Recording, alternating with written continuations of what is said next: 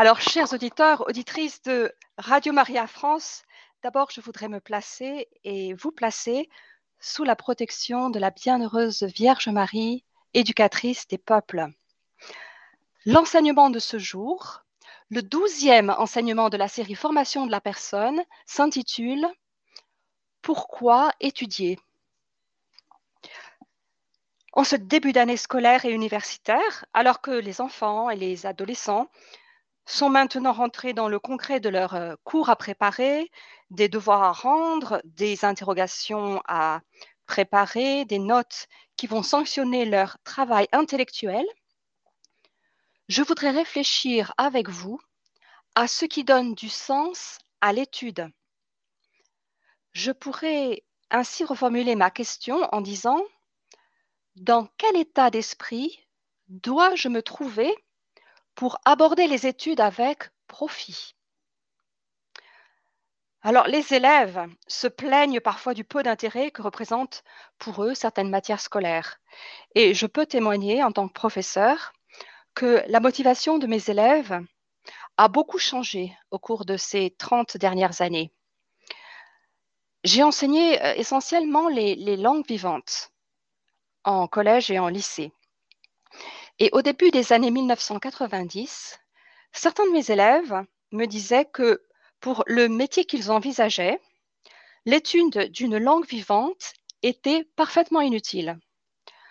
À quoi bon étudier l'anglais, disait-il, puisque de toute façon, je veux être esthéticienne, ou bien je veux reprendre le garage de mon père, ou bien être militaire, ou même être vétérinaire. Dix ans plus tard, le discours avait changé. La plupart des parents de mes élèves se rendaient bien compte que parler une autre langue que le français pouvait être un atout majeur pour ouvrir des débouchés professionnels. Mais la vapeur s'est à nouveau inversée avec les progrès technologiques de ces dernières décennies en effet, avec l'arrivée d'applications qui permettent de traduire un texte ou une affiche ou une conversation instantanément, à quoi bon se fatiguer à étudier des verbes irréguliers ou des listes de vocabulaire? Alors que vous pouvez avoir tout cela et bien davantage en un clic et sans effort et pratiquement sans rien payer. Alors, vous qui êtes parents, je suis sûre que vous trouvez souvent, vous vous trouvez souvent confrontés à ces questions de la part de vos propres enfants. Pourquoi tout ce temps passé à l'école alors que je préfère rester à la maison et visionner des films? Ça, c'est le discours des paresseux. Pourquoi étudier toutes ces matières qui ne m'intéressent pas? Et donc d'ailleurs, je n'aurai jamais besoin dans ma vie professionnelle. Ça, c'est le discours des utilitaristes. Ils jugent l'étude uniquement comme un moyen d'atteindre le but qu'ils se sont fixés. Alors ces questions sont des questions légitimes. Elles attendent des réponses de votre part. Euh, vous, ne pouvez pas leur vous, contentez de leur dire eh bien, que les enfants et les adolescents doivent, aller doivent aller à l'école, que de toute façon, vous, avant eux, vous y êtes passé par là, qu'ils ont beaucoup plus de chances que des enfants de leur âge dans les pays pauvres qui doivent aller travailler pour assurer la subsistance de leur famille. Eh bien oui, tout cela, c'est vrai, mais ce n'est pas suffisant. Alors pourquoi le fait de pouvoir étudier est-il un atout immense? Le parcours de formation Aimer et pratiquer les vertus des dominicaines de Sainte-Cécile de Nashville, que nous avons utilisé tout au long de l'année dernière, comporte une section sur la vertu de studiosité. Studiosité. Vous pouvez y accéder gratuitement sur Internet. La studiosité se trouve dans la deuxième année, celle de l'espérance, au mois d'octobre. Et dans le guide pour les parents, eh bien, vous trouverez des suggestions d'activités à la page 28. Alors, partons d'un fait. Tout être humain a un désir naturel et illimité de connaissances. Et cela se manifeste très tôt dans l'existence, probablement entre 3 et 4 ans. Le petit enfant découvre le monde et il se met à poser des questions auxquelles les grandes personnes ont souvent du mal à répondre. Vous vous rappelez? Pourquoi les mouches ne font pas de miel? Pourquoi mon frère est plus grand que moi? Pourquoi les étoiles brillent la nuit? Pourquoi je ne peux pas voler comme un oiseau? Les enseignants qui travaillent avec les enfants de cet âge vous diront que ces questions sont indispensables. Elles permettent aux enfants de construire leur propre compréhension du monde. C'est pour cela que tout les intéresse et qu'ils sont avides d'apprendre. Et ce désir de comprendre et d'apprendre se trouve encore très présent jusqu'à la classe de sixième. Et que se passe-t-il ensuite? À partir de l'adolescence, le jeune ne semble plus manifester le même enthousiasme. Pourquoi? Pourquoi? A-t-il perdu le désir d'accroître ses connaissances? Non, absolument pas. Mais sa quête se manifeste différemment et d'une manière plus individuelle et plus indépendante.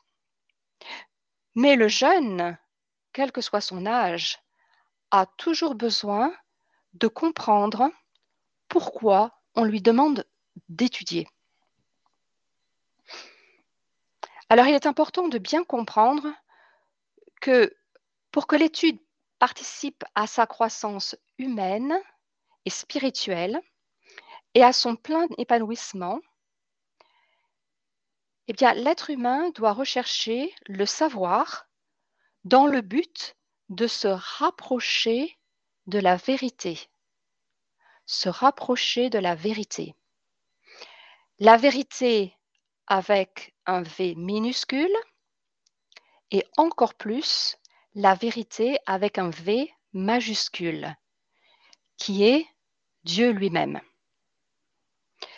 L'homme cherche à savoir ce qui est vrai dans tous les domaines.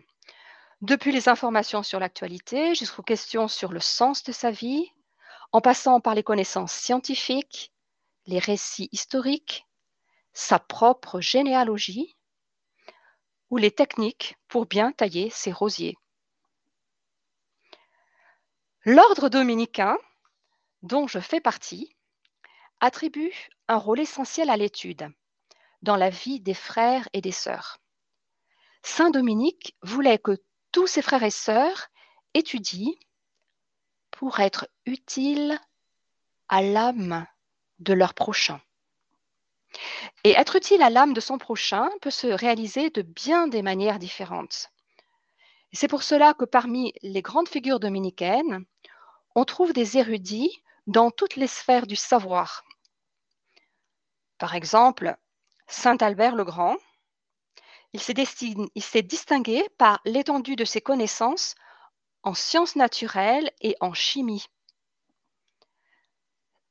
Saint Thomas d'Aquin, lui, c'est une référence incontournable en philosophie et en théologie. Saint Raymond de Peñafort, c'était un grand juriste, un grand spécialiste du droit. Le père Marie-Joseph Lagrange, qui a fondé l'église, qui a fondé l'école biblique et archéologique de Jérusalem, eh bien, eh bien, il voulait étudier les textes de l'écriture d'une manière scientifique. Et enfin, le frère Bruno Cadoré, qui était récemment le supérieur général de l'ordre dominicain, c'est un spécialiste de la bioéthique médicale. Alors, comment l'étude nous permet-elle de réaliser plus pleinement notre vocation humaine et spirituelle?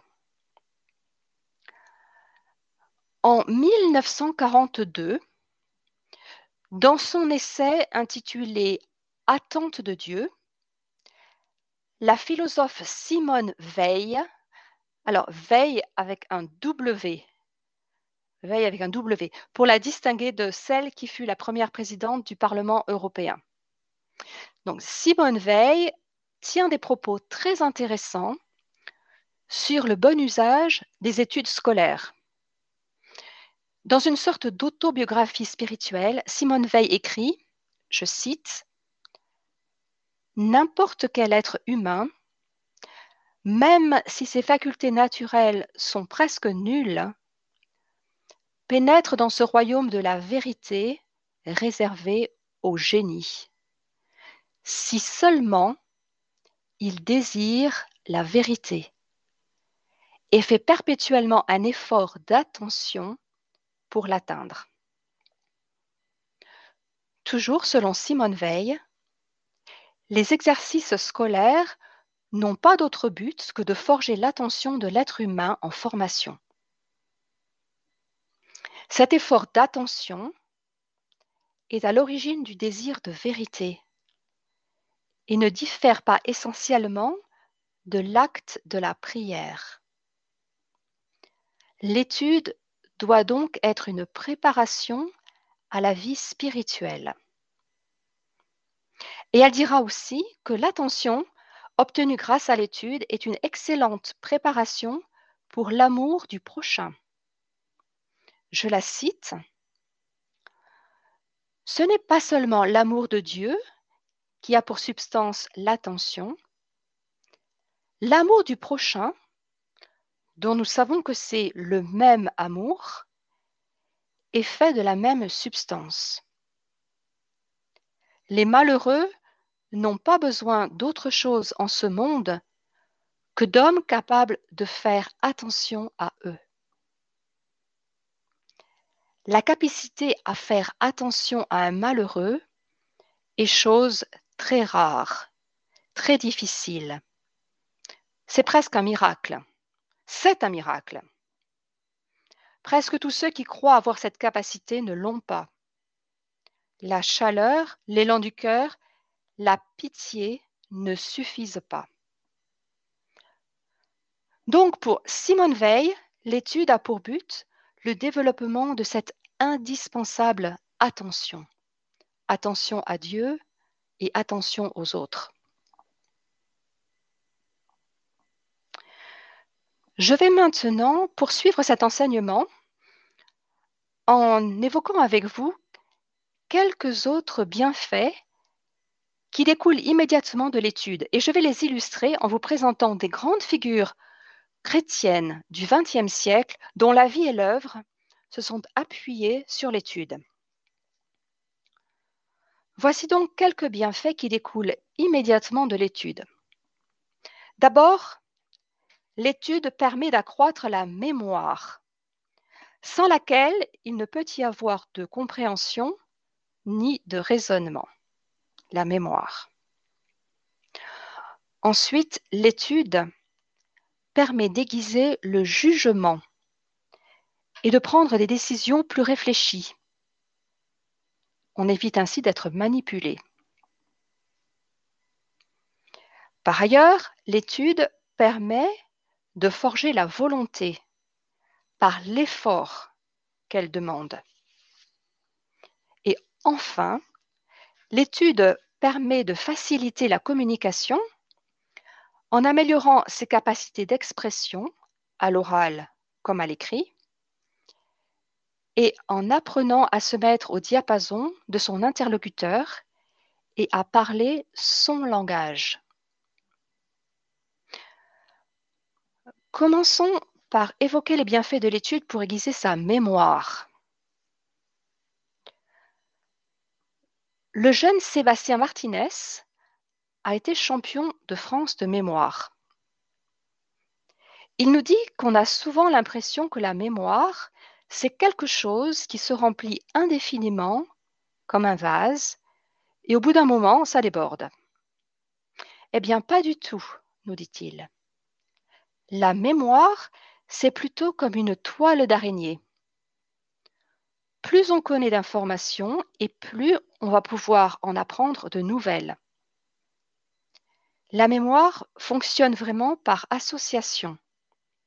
Et pour l'activer, il faut connecter quelque chose d'inconnu que l'on veut retenir à quelque chose de connu. Notre cerveau, c'est un peu comme notre disque dur. Il a une capacité de stockage infinie.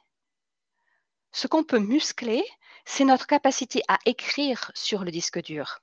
Plus on s'entraîne, plus on devient rapide et plus on prend du plaisir à étudier. Au championnat du monde de mémoire, une des épreuves consiste à mémoriser le maximum de dates d'événements historiques en 5 minutes. Le record non battu depuis 2019 est de 154 dates. Vous imaginez 154 dates mémorisées en 5 minutes. Alors, vous allez peut-être me dire, formidable, quel exploit Mais en fait, à quoi ça sert? La mémoire, c'est d'abord une des clés de la vie spirituelle. La Bible est parcourue de cette invitation à ne pas oublier le passé, dans la Bible hébraïque, le verbe se souvenir est présent à 170 reprises. Par exemple, dans le Deutéronome, Souviens-toi que tu as été esclave en Égypte et que le Seigneur ton Dieu t'a racheté. Dans son dernier livre intitulé Catéchisme de la vie spirituelle, le cardinal Sarah écrit, je vous cite, Dans la Bible, le souvenir occupe une place importante. L'homme est invité à se souvenir des bienfaits et des merveilles de Dieu. Et au-delà du simple souvenir mental, il s'agit d'une véritable actualisation de ce qui s'est accompli dans le passé. La mer Rouge n'est plus à traverser. Mais on demande à Dieu de témoigner aujourd'hui la même fidélité que pour la génération qui a traversé la mer Rouge à pied sec. Et les croyants sont exhortés à se mettre dans l'attitude et les dispositions intérieures qui étaient alors celles du peuple d'Israël. La mémoire c'est aussi un moyen de donner du sens à son existence et de construire sa vie sur sa propre expérience et sur celle des autres. Vous connaissez sûrement l'adage Nous sommes des nains sur des épaules de géants. Cette métaphore est attribuée à Bernard de Chartres. C'était un maître du XIIe siècle. Et cette expression est souvent utilisée pour montrer l'importance pour toute personne qui a une ambition intellectuelle de s'appuyer sur les travaux des grands penseurs du passé. Ce sont eux nos géants. Évoquons justement la figure de Robert Schumann. Ce grand chrétien est l'un des pères fondateurs de l'Europe, Robert Schumann. Il illustre parfaitement la nécessité d'étudier pour augmenter sa propre mémoire et pour tirer profit de la mémoire collective. Alors, Robert Schumann est né au Luxembourg en 1886 d'un père français qui était devenu allemand lors de l'annexion de la Lorraine à l'Allemagne en 1871. Le jeune Robert Schumann fréquente l'école primaire et secondaire dans la capitale du Grand-Duché du Luxembourg. Il y apprend notamment le français parce que sa langue maternelle est le luxembourgeois et sa deuxième langue est l'allemand. En 1903, Robert Schumann termine ses études secondaires. Il obtient brillamment l'examen de maturité à l'Athénée Et alors, à ce moment-là, il annonce à ses proches qu'il a décidé de partir à Metz pour poursuivre ses études. Ce choix est difficile à comprendre par son entourage et par ses amis, parce qu'ils le perçoivent comme une trahison. Retourner en Lorraine, qui est alors annexée à l'Allemagne, et dont à l'époque on ne prévoyait pas qu'elle serait un jour rendue à la France, signifie faire des études allemandes et donc exercer la profession de juriste en Allemagne. Et de plus, comme son diplôme luxembourgeois n'est pas reconnu en Allemagne, Schumann doit préparer un Abitur, qui est l'équivalent du baccalauréat en Allemagne, au lycée Faber de Metz. Cela représente encore une année supplémentaire d'études. Schumann prononce cette phrase énigmatique. C'est là que sont mes intérêts. Et le sens de cette phrase ne se révélera que beaucoup plus tard dans sa vie.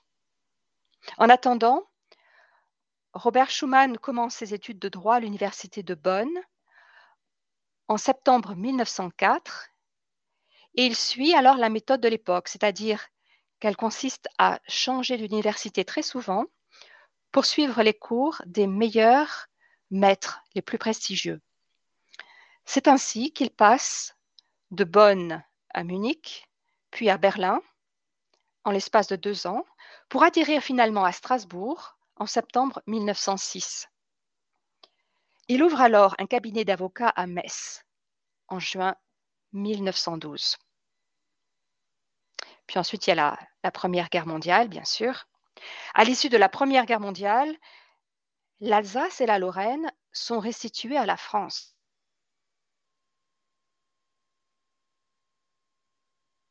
Changer l'administration et les structures politiques locales. Les amis de Robert Schuman viennent le chercher maintenant et le supplient d'entrer en politique, car lui seul a les compétences nécessaires pour assurer la transition entre le droit allemand et le droit français. Robert Schuman finit par accepter, sous la pression de ses amis, et il devient membre de la commission municipale de Metz. À cette époque, les lois sociales en Allemagne étaient bien en avance sur celles de la France.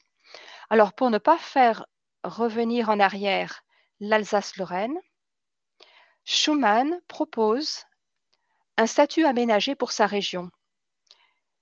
Il arrive à faire accepter par le Parlement français un compromis qui donne naissance au droit local en Alsace et en Moselle comme dispositif particulier au sein du droit français. Nous voyons donc que tout au long de sa carrière juridique et politique, Robert Schuman va utiliser les compétences acquises pendant ses études afin de promouvoir la paix et la réconciliation entre des nations déchirées par des conflits séculaires. Il sera successivement député, ministre des Affaires étrangères, président du Conseil des ministres et finalement président de l'Assemblée parlementaire européenne.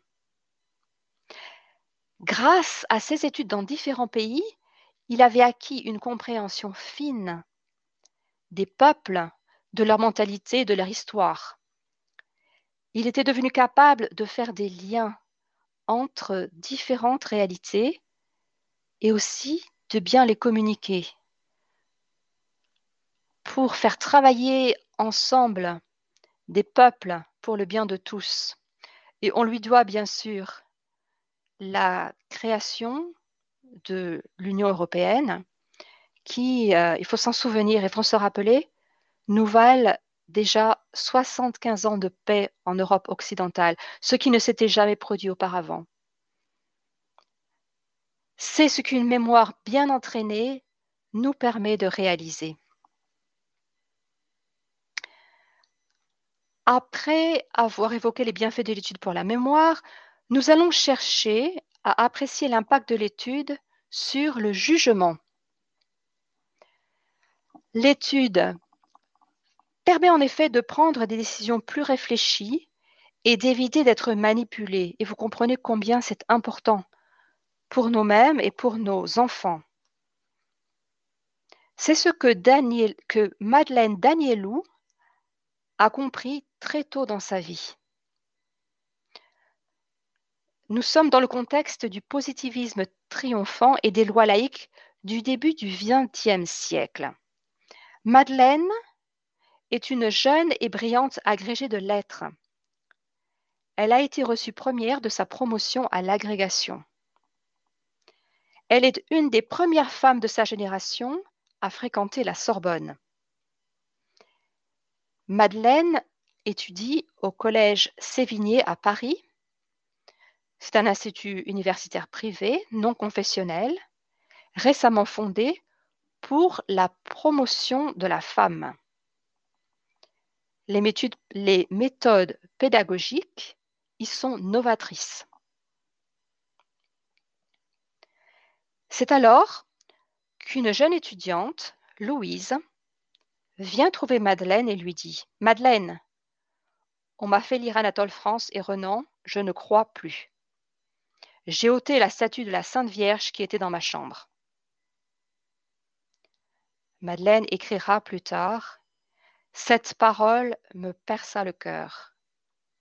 Je me dis Il faudrait pourtant qu'il y ait une maison où des jeunes filles catholiques puissent faire leurs études supérieures sans que de telles choses n'arrivent. Et en un éclair, tout le projet de l'œuvre à faire se présenta à son esprit. C'est là, je crois, écrit-elle, la première impulsion que notre Seigneur m'a donnée. J'avais alors bien peu de formation religieuse, mais la foi m'apparaissait comme le plus grand des biens. Ce désir d'aider beaucoup de jeunes filles à défendre et à accroître leur foi est le seul sentiment qui m'est poussé à fonder une école normale catholique et qui m'est soutenu les premières années. Madeleine Danielou va très vite se marier et avoir six enfants, dont l'aîné deviendra le futur cardinal Jean Danielou. C'est une femme d'action. Tout en étant fidèle à ses responsabilités d'épouse et de mère, elle crée à Paris une école normale libre qui donnera naissance plus tard au collège Sainte-Marie et Charles Péguy. Et elle devient aussi la fondatrice d'une communauté de femmes consacrées, la communauté apostolique de Saint François Xavier. La grande modernité d'une Madeleine Danielou, c'est d'avoir mis en lumière, à son époque, la nécessité d'une vie intellectuelle et culturelle riche pour les femmes. Et ceci est certainement encore plus important de nos jours. Aujourd'hui, la plupart des femmes aspirent à exercer une vie professionnelle et elles veulent aussi avoir une famille. On entend souvent dire que le travail à l'extérieur tient lieu et place de ressourcement intérieur pour la femme. Et n'empêche qu'après quelques années, de nombreuses femmes se disent vidées et proches du, burn-out. Alors pourquoi? En fait, si on y réfléchit bien, on comprend qu'une journée passée au sein d'une entreprise ou d'un cabinet médical ou, d'une école, que sais-je, même si elle est passionnante ou et enrichissante,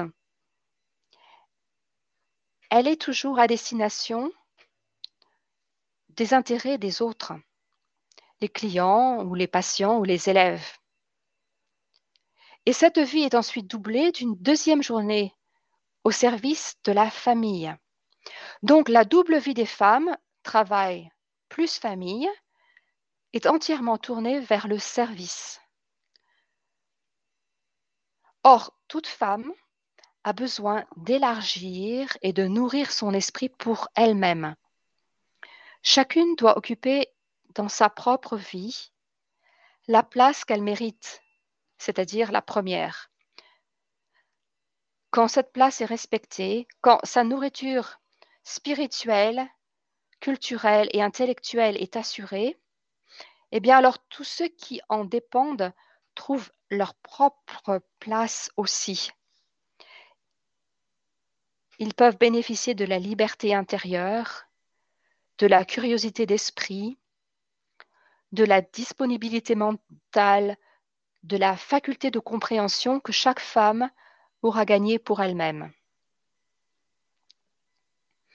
Mais avoir une vie intellectuelle et culturelle riche ne se décrète pas à l'âge adulte. Cela se construit lentement, laborieusement, pendant l'enfance et pendant l'adolescence. Ça se prépare.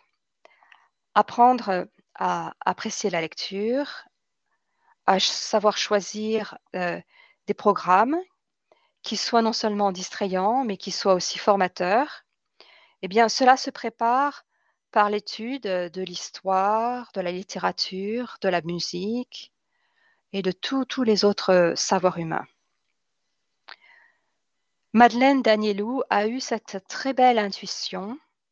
Elle a compris que l'enseignement scolaire devait aller bien au-delà de la formation en vue d'une activité professionnelle.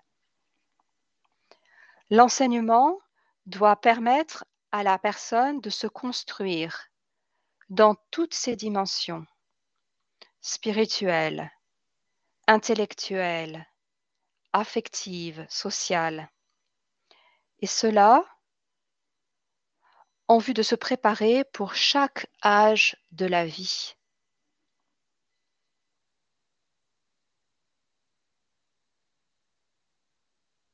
Avec vous, un piège dans lequel peut tomber celui qui étudie.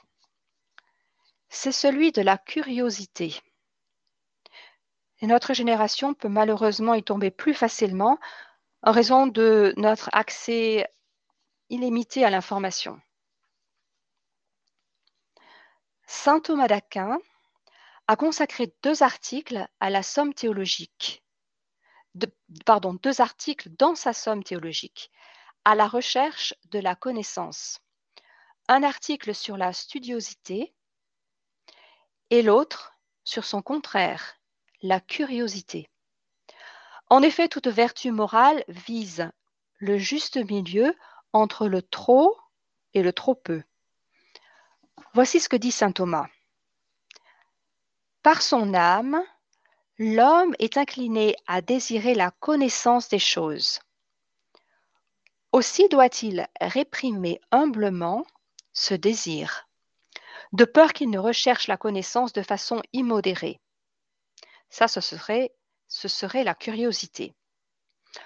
Au contraire, par sa nature corporelle, L'homme est incliné à éviter la fatigue qu'entraîne l'investigation de la science, et ce serait la paresse. C'est pourquoi, relativement à la première inclination, la vertu de studiosité consiste à réprimer les excès, et de ce point de vue, elle est considérée comme une partie de la vertu de tempérance. Mais relativement à la seconde inclination, le mérite de la studiosité réside en une certaine ardeur d'attention visant à acquérir la science.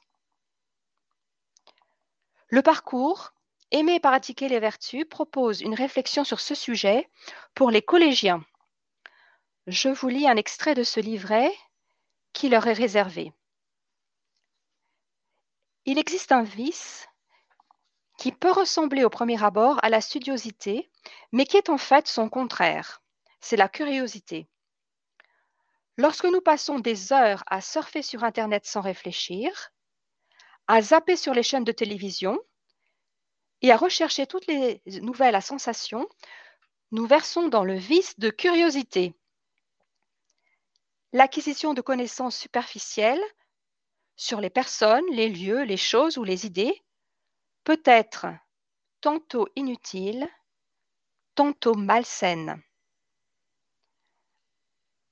À ceux qui croient en lui, Jésus dit, Si vous demeurez dans ma parole, vous connaîtrez la vérité, et la vérité vous rendra libre.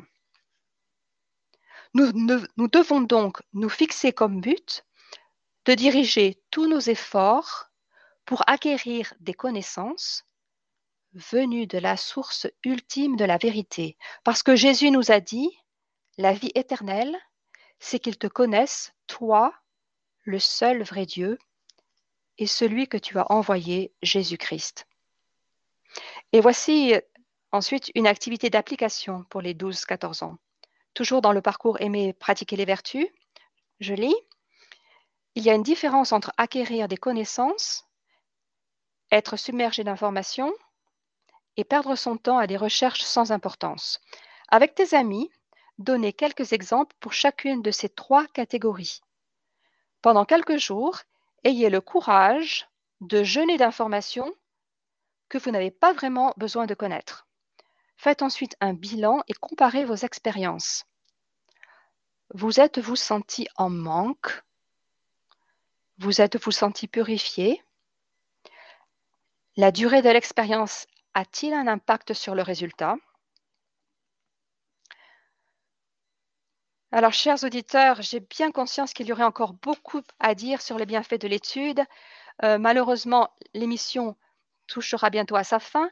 Pour résumer, rappelons que l'étude peut nous permettre de nous rapprocher de la vérité, de développer notre attention, d'aiguiser notre mémoire, de former notre jugement, d'exercer notre volonté et de nous aider à mieux communiquer. Alors, cela vaut la peine d'y consacrer les plus belles années de sa vie. Que Dieu vous bénisse tous et que la Vierge Marie vous garde. Chers auditeurs, c'était notre émission Formation de la personne. Vous étiez avec Sœur Marie-Isabelle. Vous pouvez réécouter cette émission podcast sur notre site internet radiomaria.fr.